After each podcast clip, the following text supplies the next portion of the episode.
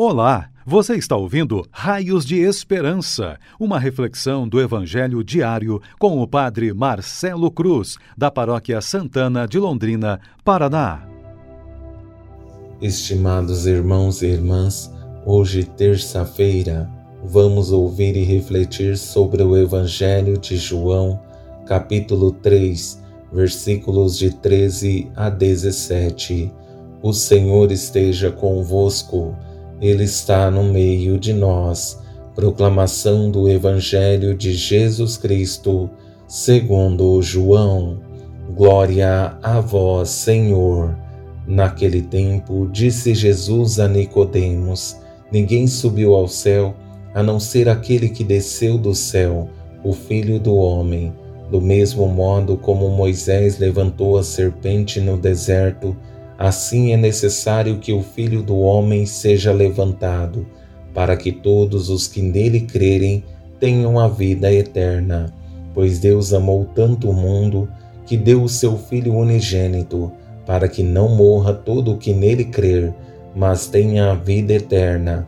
De fato, Deus não enviou o seu Filho ao mundo para condenar o mundo, mas para que o mundo seja salvo por ele palavra da salvação. Glória a vós, Senhor. Estimados irmãos e irmãs que nos acompanham por nossas redes sociais, é sempre uma grande alegria saber que nos acompanha em nossas reflexões diárias do Evangelho, principalmente nesse dia em que celebramos a exaltação da Santa Cruz, o grande sinal de amor para todos nós que queremos seguir os passos de Jesus e procurar, com nossas atitudes, testemunhar nossa fé. Deus sempre nos dará motivações para continuarmos firmes, principalmente quando olhamos para essa experiência do Evangelho que ouvimos. Na fala de Jesus, direcionada a Nicodemos, também é direcionada a cada um de nós, como motivação para continuarmos firmes na fé, tendo a certeza de que Ele continua a espalhar sobre nós seus raios de esperança. Para melhor entendermos o Evangelho que ouvimos, vou conduzir nossa reflexão a partir de três frases. Na primeira, revela quem é Jesus. Na segunda, o simbolismo de sua doação. E na terceira, a motivação de sua entrega.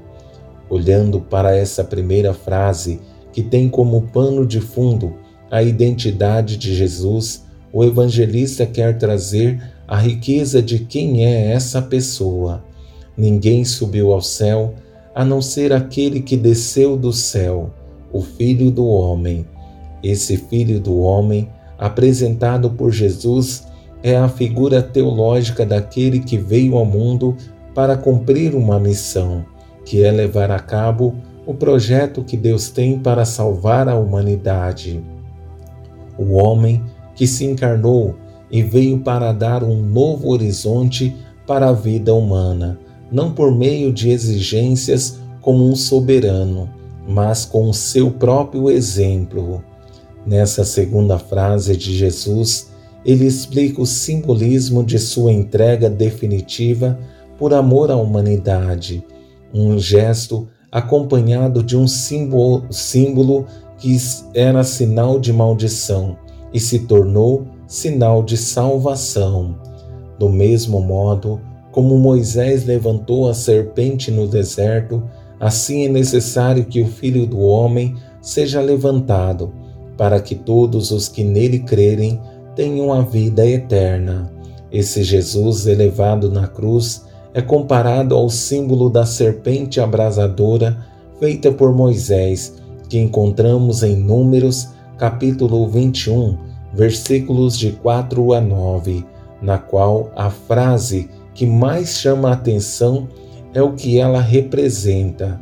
Faz uma serpente abrasadora e coloca em uma haste todo aquele que for mortido e a contemplar viverá.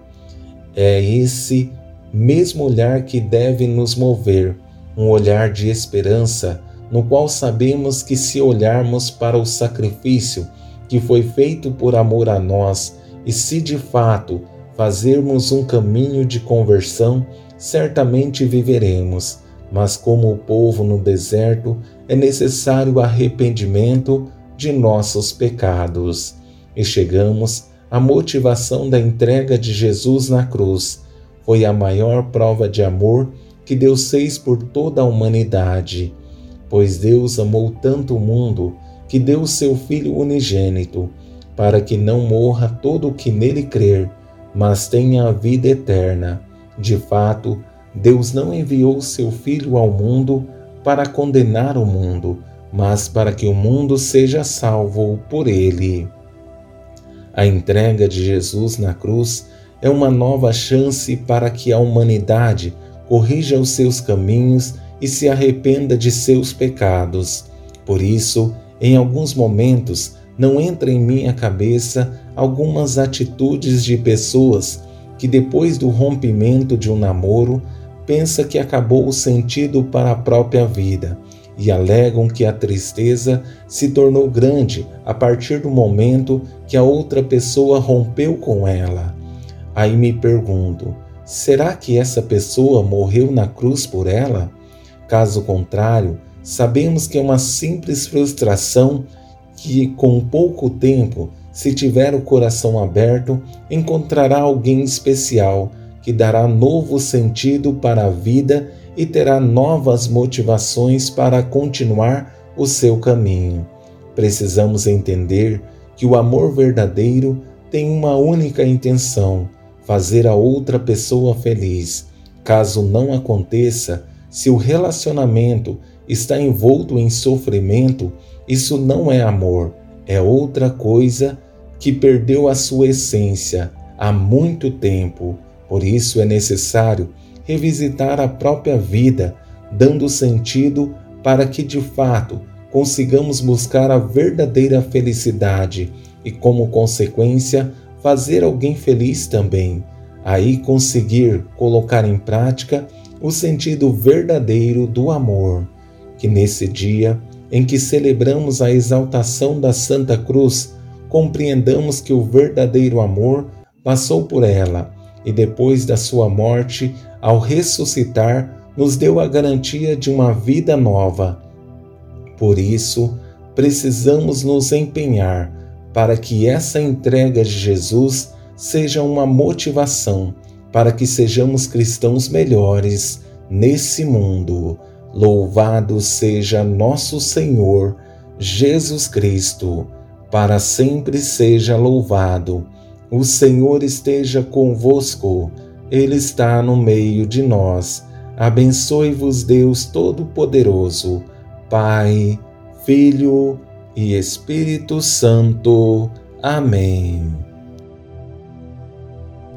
Você ouviu o Raios de Esperança, uma reflexão do Evangelho diário com o Padre Marcelo Cruz, da Paróquia Santana de Londrina, Paraná. Se esta mensagem lhe fez bem hoje, compartilhe com seus amigos.